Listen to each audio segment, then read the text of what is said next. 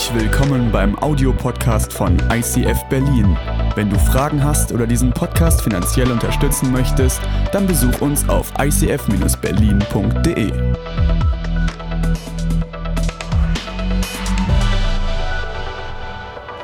Es ist wie, äh, da- Dankeschön. Hattest du niemanden, mit dem du sprechen konntest? Nur drauf gewartet. Hier ist gerade so eine schöne, sanfte Brise. Danke, Micha. Hey, wenn man so durch die Social-Media-Kanäle von verschiedenen ICF-Kirchen oder überhaupt Großkirchen in dieser Welt durchscrollt, dann findet man ein immer wiederkehrendes Thema. Und ganz ehrlich, ich liebe es, über dieses Thema zu predigen. Und dieses Thema ist immer, du hast eine Berufung, finde deine Berufung, entdecke deine Berufung, lebe deine Berufung, träume nicht dein Leben, sondern lebe deinen Traum. Und es ist eines meiner Lieblingsthemen, weil ich liebe es, Menschen Wert zuzusprechen und Menschen auf ihrer Entdeckungsreise zu ihrer Berufung zu helfen, weil manchmal Gott was in dein Leben hineingelegt hat, wo du selber noch nicht dran glauben kannst. Aber wo Gott dran glaubt und wo andere Menschen, die dich fördern und die für dich sind, dran glauben und dieses Potenzial einfach nur freisetzen wollen.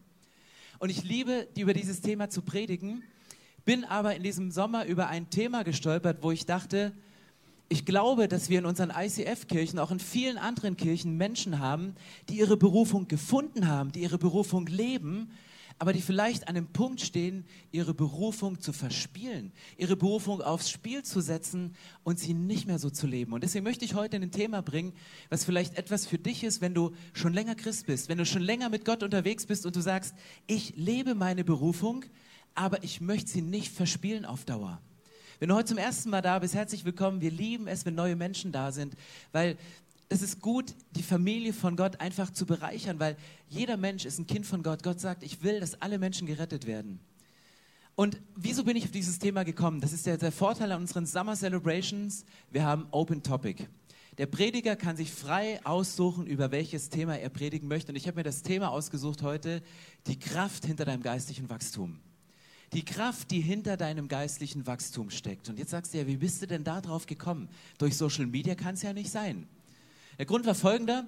Wir sind als Familie in Urlaub geflogen und als gute Deutsche macht man das ja so, man spart, wo man kann. Wir sind natürlich nur mit Handgepäck geflogen, um nicht noch Zusatzgepäck bezahlen und aufgeben zu müssen. Und ich hatte vergessen, meine Bücher einzustecken. Das einzige Buch, was ich dabei hatte, war meine NGÜ, das Neue Testament, dieses alte, zerfledderte Buch. Und dann sind wir nach Israel geflogen und wer schon mal da war, weiß, dass man drei Stunden früher am Flughafen sein muss, wegen den ganzen Sicherheitskontrollen. Und irgendwann, nach drei Stunden, hast du jede Insta-Story durchgeguckt. Hast du wirklich, das Datenvolumen ist aufgebraucht. Du hast nichts mehr da, du hast kein Buch dabei. Deine Frau, deine Tochter, die ein bisschen länger planen, haben so eine dicken Romane dabei, wo sie schon ein Drittel gelesen haben, während du da sitzt und Löcher in Social-Media-Kanäle starrst. Keine Chance. Und was habe ich gemacht? Ich habe meine Bibel rausgenommen und habe angefangen, Bibel zu lesen. Wow, also Pastor, oder? So ein Pastor. Ja, und ich habe überlegt, ja, was liest du denn? Weil, kann sie ja fast auswendig.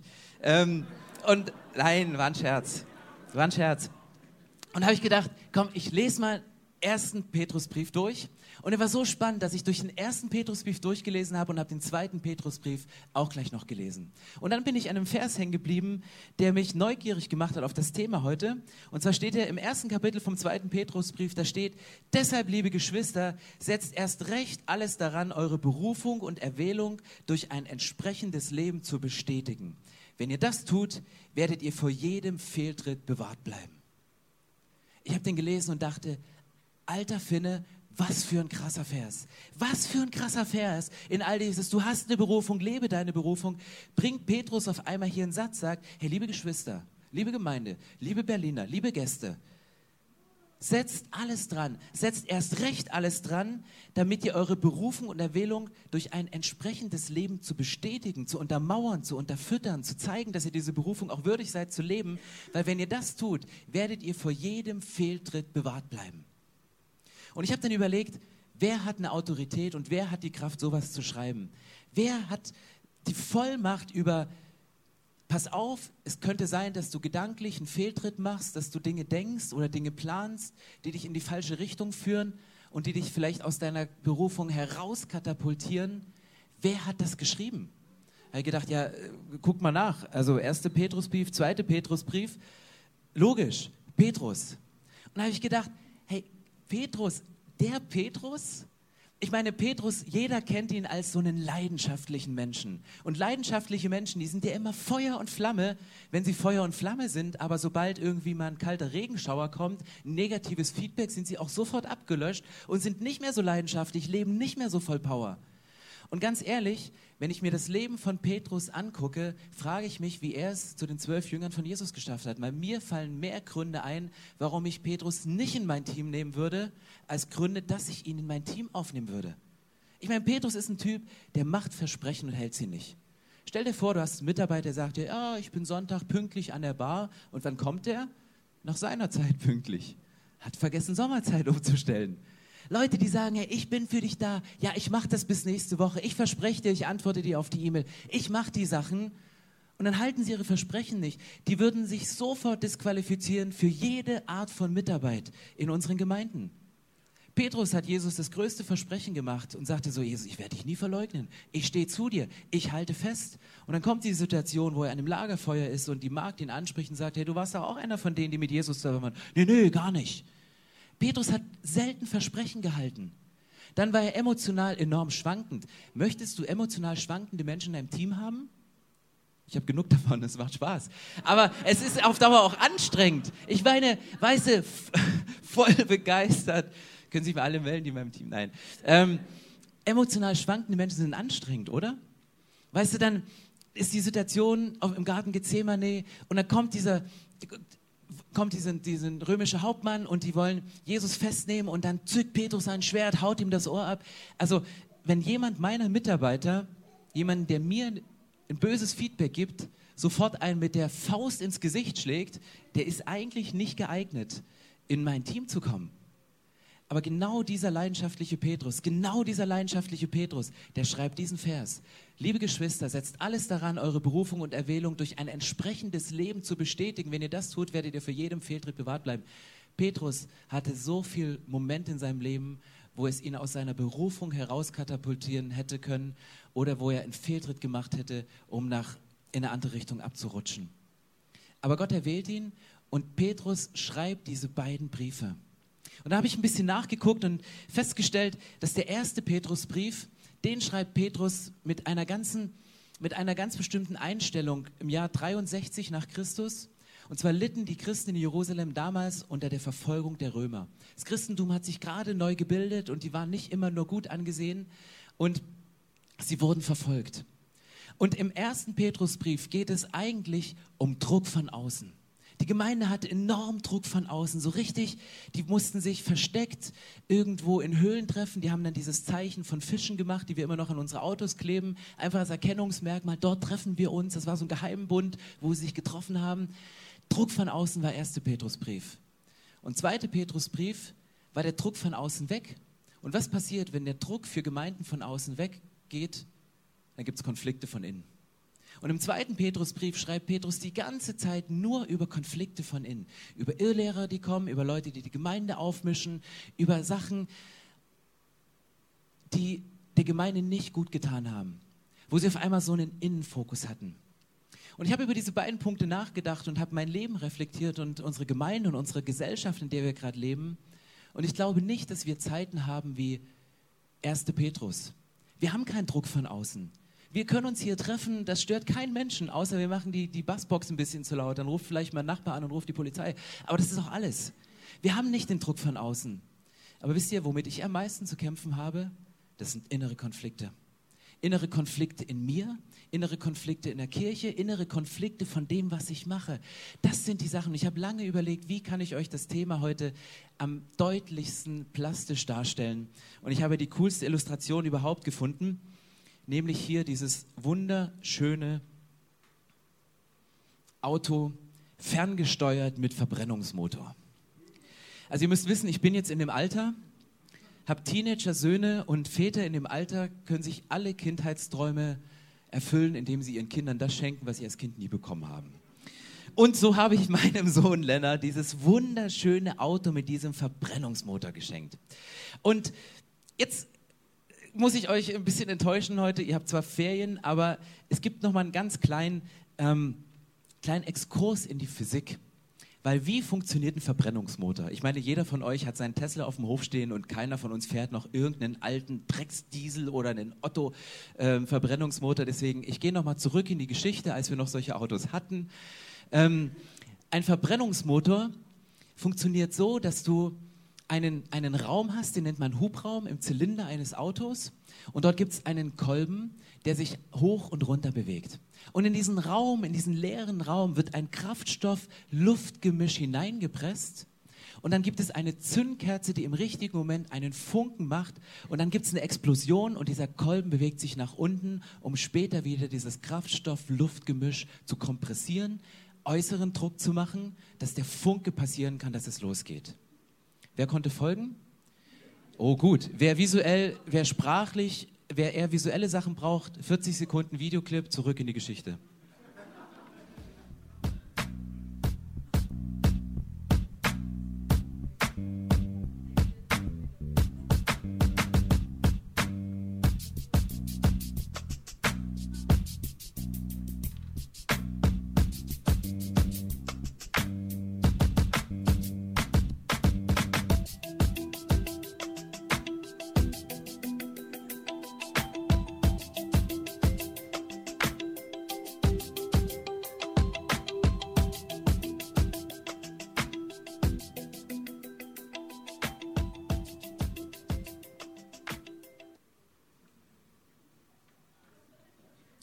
Jetzt wer hat es jetzt verstanden?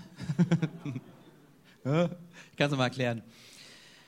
Ich habe euch eine Zündkerze mitgebracht. Äh, das ist eine von acht Zündkerzen, die ich gerade aus meinem Auto rausgeschraubt habe. Also, ähm, ich glaube, wenn wir über geistliches Wachstum sprechen, Gott nutzt äußeren Druck und innere Konflikte für dein geistliches Wachstum.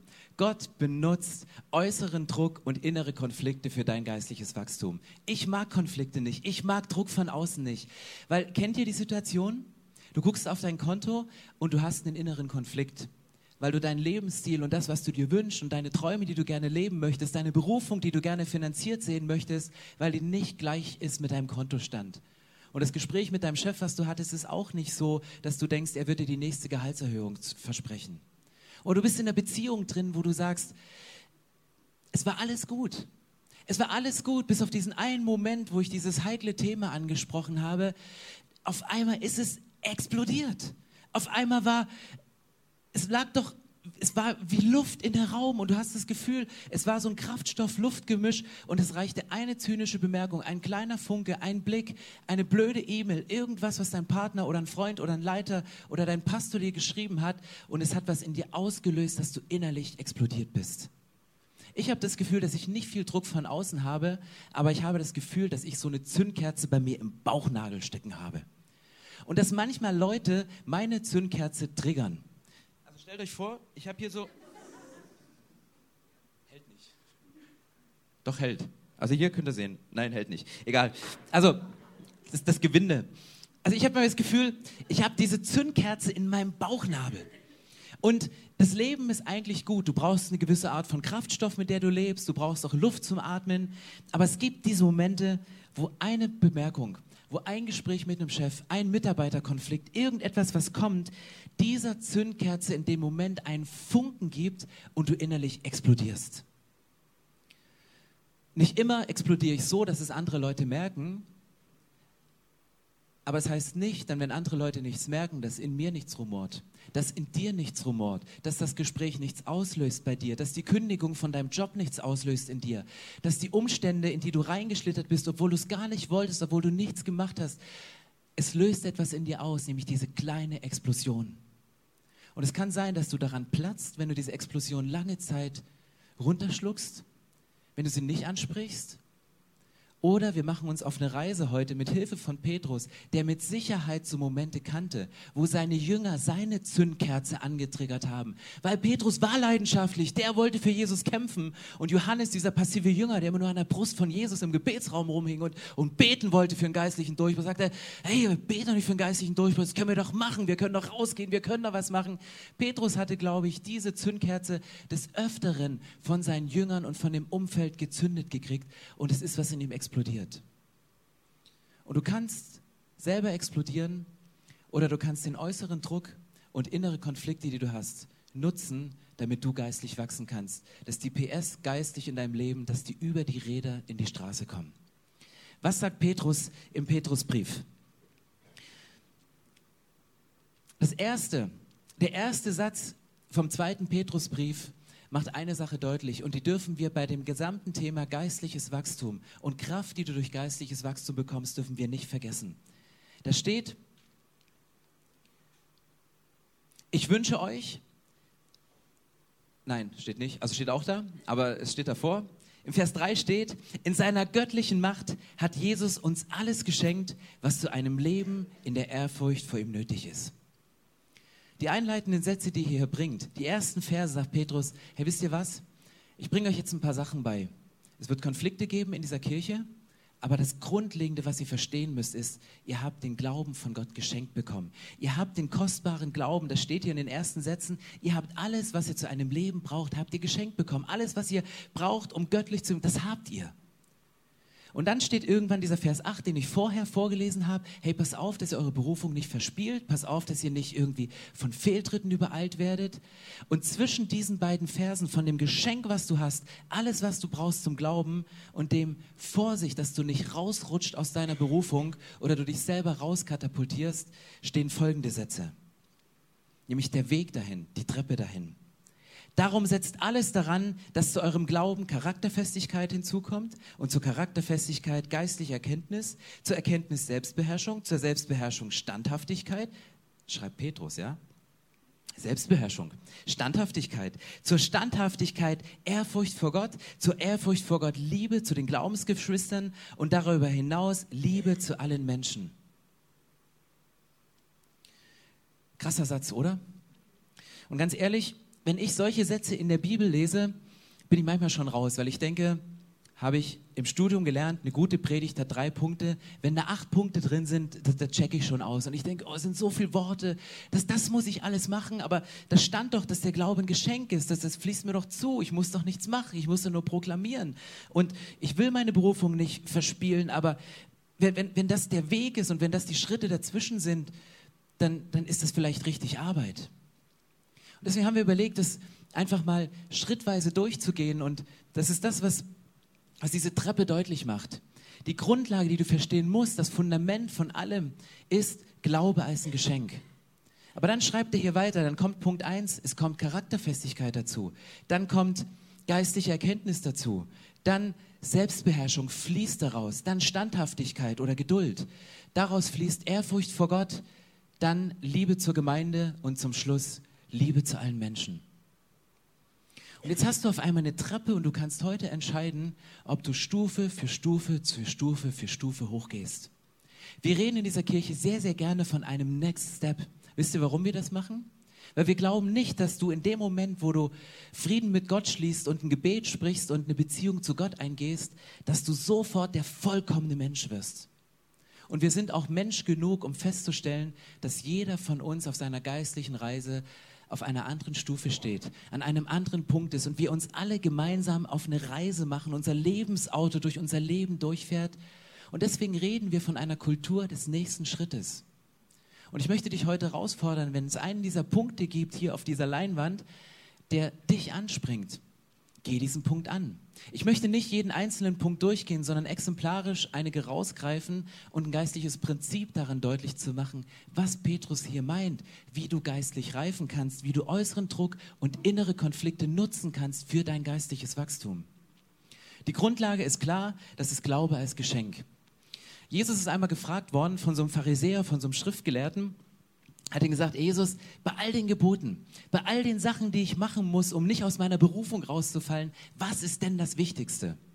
Und was antwortet Jesus? Der sagte, du sollst deinen Nächsten lieben wie dich selbst. Das Gottesgebot. Gott den Herrn lieben und deinen Nächsten wie dich selbst. Das Doppelgebot der Liebe. Und ich habe das zum ersten Mal gelesen, habe gedacht, ey komm, Jesus, hast du ja ganz schön einfach gemacht, oder? Ja, Liebe, das kann ja jeder. Aber wisst ihr, dass Liebe hier oben steht? Das ist die höchste Stufe. Und wahrscheinlich wusste Jesus schon, dass er, als er dieses Doppelgebot brachte, dass um alle Menschen lieben zu können, dass all diese Schritte, all diese Stufen notwendig sind, um dahin zu kommen. Ganz ehrlich, ich liebe nicht alle Menschen. Oder gehen wir mal eine Stufe zurück. Alle Menschen in der Gemeinde. Auch da komme ich manchmal an meine Grenzen. Nicht, weil die Menschen nicht liebenswürdig sind, sondern weil manchmal etwas in meinem Leben passiert ist, wo jemand meinen inneren Konflikt angefunkt hat und was passiert ist und da kommt einer rein und hat genau dieselbe Nase oder riecht genauso wie dieser Mensch, der damals meine Zündkerze und diesen Konflikt in mir ausgelöst hat und ich kann ihn schon mal nicht leiden. Völlig unbiblisch, völlig ungeistlich, aber peng! Ich kann in Momenten nicht anders. Und dann merke ich auf einmal, alter Finde, was hier steht, das ist echt eine Herausforderung. Liebe zu allen Menschen, Liebe zu Menschen in der Gemeinde, das machst du nicht mal eben oberflächlich von der Bühne und sagst, wir lieben uns doch alle. Nein, da gehen Schritte voraus. Und wenn Glaube die Grundlage ist, fließt daraus Charakterfestigkeit, daraus geistliche Erkenntnis, Selbstbeherrschung, Standhaftigkeit, Ehrfurcht vor Gott. Als ich mir diese Stufen so durchgeguckt habe und habe überlegt, was ist, was ist mein nächster Schritt, ist mein größter Wunsch rausgekommen. Und einer meiner größten Wünsche, die ich in meinem Leben habe, ist, ich sehne mich nach geistlicher Erkenntnis. Ich will Sonntag nicht nur heiße Luft oder Exegesen von anderen, die schlaue Menschen in Büchern gebracht haben, predigen, sondern ich möchte einen Funken geistlicher Erkenntnis bringen. Ich wünsche mir, dass ich, wenn ich über eine Predigt nachdenke, wenn ich über eine Predigt bete, dass Gott mir so einen Gedanken in den Kopf gibt, wo man denkt, boah, das kommt direkt von Gott, weil es ist eine geistliche Erkenntnis. Wisst ihr, wie ich geistliche Erkenntnis erlange? Indem ich auf meiner geistigen Entwicklungsstufe eine Stufe tiefer gehe, gucke, was da steht und an diesem Punkt arbeite. Und das ist in diesem Fall Charakterfestigkeit. Das heißt, wenn ich persönlich geistliche Erkenntnis mehr haben möchte, tiefere Erkenntnisse haben möchte, möchte ich, dass aus meinem Glauben eine Charakterfestigkeit fließt. Und Charakterfestigkeit, das kannst du üben. Wann übst du Charakterfestigkeit? Wenn du äußeren Druck hast oder innere Konflikte. Ganz einfach. Äußerer Druck, innere Konflikte sind gut, sind nicht angenehm, sind nicht schön, fühlen sich nicht gut an dem Moment, aber sie sind gut, damit du als Charakter gestärkt wirst, damit du weißt, was kommt, damit geistliche Erkenntnis rausfließen kann und mal eine provokante Frage gestellt. Könnte es sein, dass Menschen, die nicht charakterfest sind, die labil sind, die emotional schwankend sind wie ein Petrus, die heute das versprechen, morgen das machen, heute dieses tun, könnte es sein, dass die Menschen weniger geistige Erkenntnis haben? Ich weiß es nicht. Aber ich glaube daran, wenn wir diese Stufen ernst nehmen und Petrus weiß, wovon er redet, dieser leidenschaftliche Mensch, er weiß, eine Grundlage für geistliche Erkenntnis ist Charakterfestigkeit. Und aus einer geistlichen Erkenntnis kommt eine Selbstbeherrschung und eine Standfestigkeit. Nur wenn ich geblickt habe, dass es Gott gut mit mir meint, dass Gott mich versorgt in meinen Finanzen, dass Gott Gutes möchte in meinen Beziehungen, dann kann ich auch standfest bleiben und mal eine Beziehungskrise aushalten auch wenn mein Partner mir etwas sagt, was der Wahrheit entspricht, aber was vielleicht eine unangenehme Wahrheit ist für mich, weil sie diesen Konflikt auslöst und die Zündkerze in meinem Bauchnabel wieder zum Glühen bringt. Und ich weiß heute nicht, an welchem Punkt du stehst und möchte das auch ehrlich gesagt offen lassen. Ich möchte nur einen Tipp mitgeben, eine geistliche Wahrheit. Wenn es einen Punkt in dieser Liste gibt, die du dir wünschst, schau dran, was auf der Stufe tiefer steht und übe das und entwickel dich an diesem Punkt weiter. Weil ganz ehrlich, jetzt wird es ein bisschen philosophisch, aber ich war heute Morgen in Friedrichshain und da muss man das manchmal so ein bisschen komplizierter ausdrücken, weil, ah, ähm, und heute sind einige Friedrichshainer Damen wieder hier. Ich habe heute Morgen den Satz geprägt und jemand sagte mir danach, ich habe den nicht verstanden. Deswegen habe ich jetzt die Chance, ihn nochmal so zu erklären, dass man ihn beim zweiten und dritten Mal dann doch versteht. Also, der Satz. Manche Menschen sind lieber eine große 9 auf einem niedrigen Level als eine kleine 1 auf einem höheren Level. Jetzt müsste eigentlich so ein Oh. Okay, also ich erkläre es. Und zwar, jetzt, ihr kennt Zahlen. Also man zählt ja so hoch. Eins, zwei, drei, vier, fünf, sechs, sieben, acht, neun. Und viele Menschen arbeiten sich in ihrer Leiterschaft, in ihren Beziehungen, in Gehältern, arbeiten sich so langsam hoch von eins, zwei, drei, vier, fünf, sechs, sieben, acht, neun. Und dann stehen sie auf der Stufe neun und sind so eine fette, aufgeblasene neun. Weil sie sind die, die Leiter der Leiterschaft hochgetreten, die haben im Job alles erreicht. Die sind eine fette, fette neun. Aber nach der neun geht's weiter und nach der neun kommt zehn. Und mit der zehn bist du auf einem völlig neuen Level. Dann bist du nicht mehr in den einsilbigen Zahlen, sondern in den zweistelligen Zahlen. Und nach der 10 kommt hinten wieder die 1 und die 12 und die 13 und die 14 und die 15. Und geistliche Entwicklung heißt, dass du die Größe hast, an manchen Stellen wieder klein anzufangen, aber auf ein neues geistliches Level zu gehen. Um es nochmal deutlicher zu machen, wenn du eine Treppe hochgehst, du kannst jede Leiter in deinem Leben erklimmen und viele Menschen, die bleiben auf der obersten Stufe vom ersten Stockwerk stehen, weil sie sagen, ich habe es doch geschafft. Das erste Stockwerk ist doch genial. Ich bin bei meiner geistigen Erkenntnis auf Stufe 9 und guckst runter auf die, die Stufe 2, 3 sind und sagst, hey, was habt ihr schon verstanden von eurem Glauben? Aber wisst ihr, dass die geistliche Erkenntnis und das Haus von Gott hat nicht nur eine Etage. Und du musst nicht bei Stufe 9 von der ersten Etage stehen bleiben. Du kannst in das nächste Stockwerk gehen, in das erste Geschoss, in das zweite Geschoss, in das dritte Geschoss. Und in jedem Geschoss, in dem du dich befindest, um ins nächste zu gelangen, musst du wieder bei Stufe 1 anfangen und wieder Schritt 2 gehen und Schritt 3 und das ist geistliches Wachstum. Geistliches Wachstum heißt manchmal, einen Schritt zurückzugehen, um Anlauf zu nehmen, um Anlauf für ein neues Level für dein geistliches Leben zu nehmen. Und das ist meine Herausforderung an euch heute. Ihr könnt entscheiden, sagen, bleibe ich auf meinem Level stehen? Bleibe ich in meiner Position? Bleibe ich diese dicke, fette, aufgeblasene Neun? Oder habe ich die Größe, meinen Job zu ändern, um meine Berufung zu leben? In eine Leiterschaft zu gehen, in die Kirche, eine Beziehung verbindlich werden zu lassen, geistliche Dinge zu leben, nach geistlichen Prinzipien in der Partnerschaft leben. Du kannst partnerschaftlich auf einem relativ niedrigen Niveau, kannst du körperlich dich ausleben, oder du gehst einen Schritt zurück auf eine Eins und sagst, ich verzichte auf die 5, 6, 7, 8, 9, aber ich gehe auf ein neues Level, ich gehe auf eine neue Ebene, weil ich möchte geistlich reifen. Ich möchte meine Berufung nicht verspielen. Ich möchte an dem Punkt nicht zurückgehen, sondern genau das will ich. Und das ist die Challenge heute für jeden Einzelnen. Jeder steht an einem anderen Punkt. Jeder ist mit seiner Treppe und mit der Stufe, mit dem nächsten Schritt, den er gehen muss, vor einer eigenen Herausforderung. Das Coole ist, dass diese Stufen, die hier stehen, eingebettet sind von diesen beiden Versen. Von dem kostbaren Geschenk, was Gott dir gibt. Du hast alles, was du brauchst, um deine Berufung zu leben. Du hast alles, was du brauchst, um diesen kostbaren Glauben in deinem Leben zu entfalten. Weil Gott benutzt äußeren Druck und innere Konflikte für dein geistliches Wachstum. Ich bin heute Morgen nach Friedrichshain gefahren und habe relativ spontan dieses Auto aus dem Keller geholt und ich, ich bin alleine hingefahren und das, das stand so auf dem Beifahrersitz. Und ich habe beim Autofahren immer dieses Auto angeguckt und mir ist eine Erkenntnis, vielleicht eine geistliche Erkenntnis, in den Kopf gesprungen. Wisst ihr, wo mein, mein Blick draufgefallen ist? Nicht auf diesen Tank hier, wo Kraftstoff drin ist, nicht auf die Zündkerze, sondern mein Blick ist auf ein Bauteil in diesem Motor gefallen was ich bisher noch nicht erwähnt habe und wo ich dachte, es ist eigentlich auch nicht so wichtig. Und das ist genau dieses Teil. Der Luftfilter. Wünschen wir uns jetzt auch in diesem Raum, oder? Ein Luftfilter. Ey, warum brauchen Auto einen Luftfilter?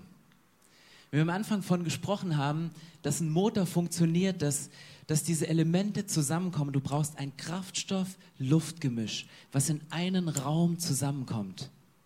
Dann braucht es den Druck von außen, den Druck des Kolbens, um den Hubraum so klein wie möglich zu machen, wo du keine Luft mehr zum Atmen hast. Und dann braucht es diesen göttlichen Funken oder diesen Konflikt, der auch ein göttlicher Funke sein kann.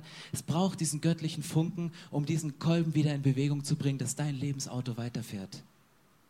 Ich habe überlegt, das beste Symbol für Kraftstoff ist der Glaube, den Gott dir geschenkt hat. Glaube ist der beste Kraftstoff in deinem Leben. Der ist geschenkt. Gott betankt dich. Wenn du zu Gott gehst, sag Gott, ich brauche eine Worship-Zeit. Ich lege mir eine CD zu Hause ein. Ich gehe sonntags in die Gottesdienste. Ich mache selber Worship. Ich lese in der Bibel. Ich bete. Ich, ich nehme die grundlegendsten geistlichen Prinzipien, um meinen Kraftstoff getankt wieder aufzufüllen. Gott tut seinen Part. Und Kraftstoff ist so viel kräftiger in diesem Gemisch als als Luft. Und ich möchte nicht sagen, dass dein Leben in den Augen von Gott Luft ist, aber im Verhältnis zur Größe Gottes ist der Hauch unseres Lebens wie Luft. Aber wenn Mensch Gott begegnen möchte, was passiert da? Was passiert im Motor, bevor die Luft, die, die wir sind, in den selben Raum wie Kraftstoff gepumpt wird, muss gefiltert werden. Weil ungefilterte Luft mit Kraftstoff macht einen Motor irgendwann kaputt. Nimmt dem Motor die Kraft, nimmt dem Motor die Power. Und deswegen sind für mich diese Stufen wie so ein geistlicher Luftfilter. Für jeden Einzelnen, der sagen kann, hey, ich lebe meine Berufung. Ich bin durchgestartet für Gott. Ich möchte diese Berufung nicht verspielen. Ich will, wie Paulus an anderer Stelle sagt, ich will den Lauf vollenden. Ich will bis zum Ende rennen. Ich möchte, ich möchte am Ziel ankommen. Ich möchte meine Berufung nicht verspielen. Dann schalt heute deinen Luftfilter wieder ein und sag, hey, ich stehe an einem Punkt, wo ich gemerkt habe, da sind ein paar Schmutzpartikel reingekommen und mein Motor hat die Kraft verloren. Ich bringe nicht mehr die Berufungs-PS auf die Straße. Ich, ich, ich würde gerne, aber ich kann nicht. Gott kann das wiederherstellen. Aber in dem Moment, wo Kraftstoff, Luftgemisch, gefiltert zusammenkommt und dieser göttliche Funke, dann entfaltet sich die Kraft. Lass uns zu dem nächsten Lied mal aufstehen und ich möchte gleich ein paar Minuten nochmal dafür beten, wenn du heute einen Schritt gehen möchtest und sagst, da will ich wieder hin. Ich will wieder zurück zu meiner Berufung. Ich will wieder zurück zu dieser reinen Luft, die sich in demselben Raum bewegt wie Gott, um die göttliche Kraft zu entfalten. Und während wir dieses Lied singen, Let the King of my Heart, der König meines Herzens, wenn, der, wenn Gott König in deinem Herzen ist, dann öffnest du dein Herz und lässt die Kraft Gottes in den Hubraum deines Herzens rein. Lass uns aufstehen, dieses Lied gemeinsam singen.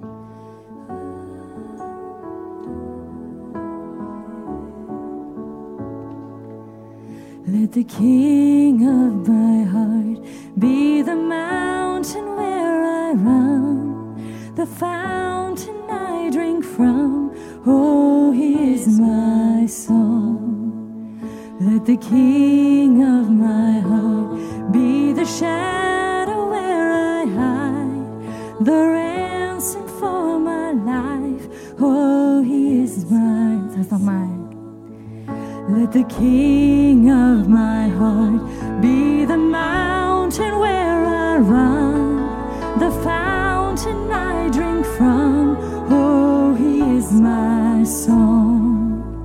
Let the King of my heart be the shadow where I hide, the ransom for my life.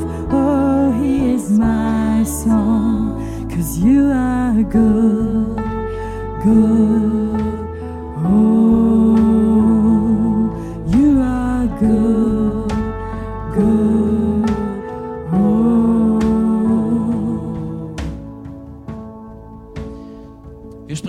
Sonntag für Sonntag von einem Jesus-Moment in dieser Kirche. Und wisst ihr, was der Jesus-Moment ist?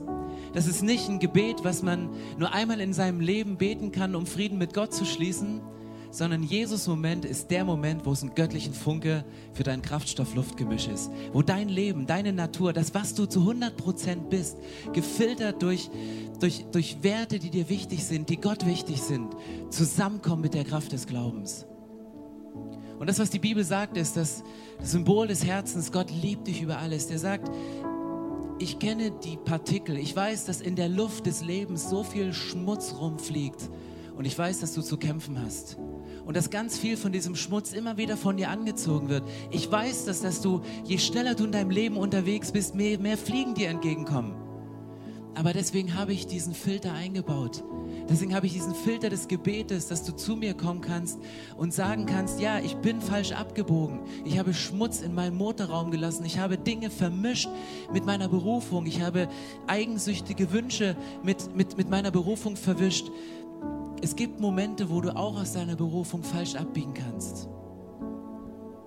Und dafür steht das Kreuz, dafür steht das Kreuz, dass Jesus sagt, 2. Petrus 1, die ersten Verse, wisst ihr, warum der Glaube als Geschenk so kostbar ist? Weil er extrem teuer war. Weil Jesus dafür bezahlen musste mit seinem eigenen Leben und sagte, ich komme auf diese Erde, ich sterbe am Kreuz, um all diese Schmutzpartikel in deinem Leben zu eliminieren. Ich nehme sie raus, weil diese Schmutzpartikel, wir brauchen die nicht. So, ey, wir, wir kommen auch ohne diesen Schmutz aus. Wir geben Gas. Und das ist der Moment, wo du den Anker auf Ewigkeit, die Hoffnung, eine Ewigkeit mit Gott zu verbringen. Deine Reise mit Gott, deine Lebensreise, die endet nicht irgendwo im Sarg. Du musst dein Lebensauto nicht begraben, sondern Du gehst mit deinem Auto direkt in die Ewigkeit und wirst eine Ewigkeit mit Jesus verbringen. Und wenn du heute sagst, hey, ich, ich bin Christ, ich, ich habe eine Berufung, ich, ich möchte diese Berufung leben, ich möchte diese Berufung nicht verspielen, aber ich, ich kämpfe mit diesen Partikeln, ich kämpfe mit diesen Sachen. Dann kannst du gerne deine Hand heben, während ich bete und ich möchte ein Gebet sprechen, was, was mein Gebet ist und, und macht es zu eurem eigenen Gebet.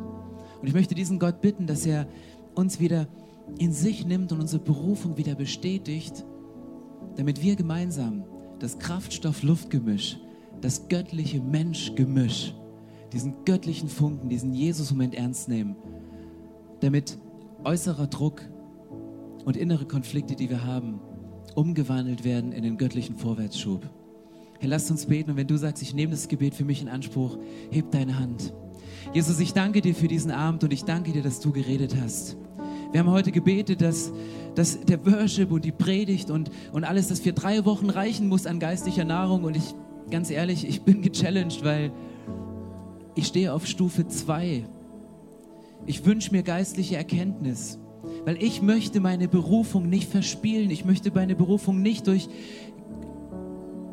Schmutzpartikel, durch Gedanken, die in die falsche Richtung gehen, durch, durch Taten, durch, durch Aktionen, die ich mache, wo ich mich bewusst in kontaminiertes Gebiet begebe. Ich möchte meine Berufung nicht verspielen.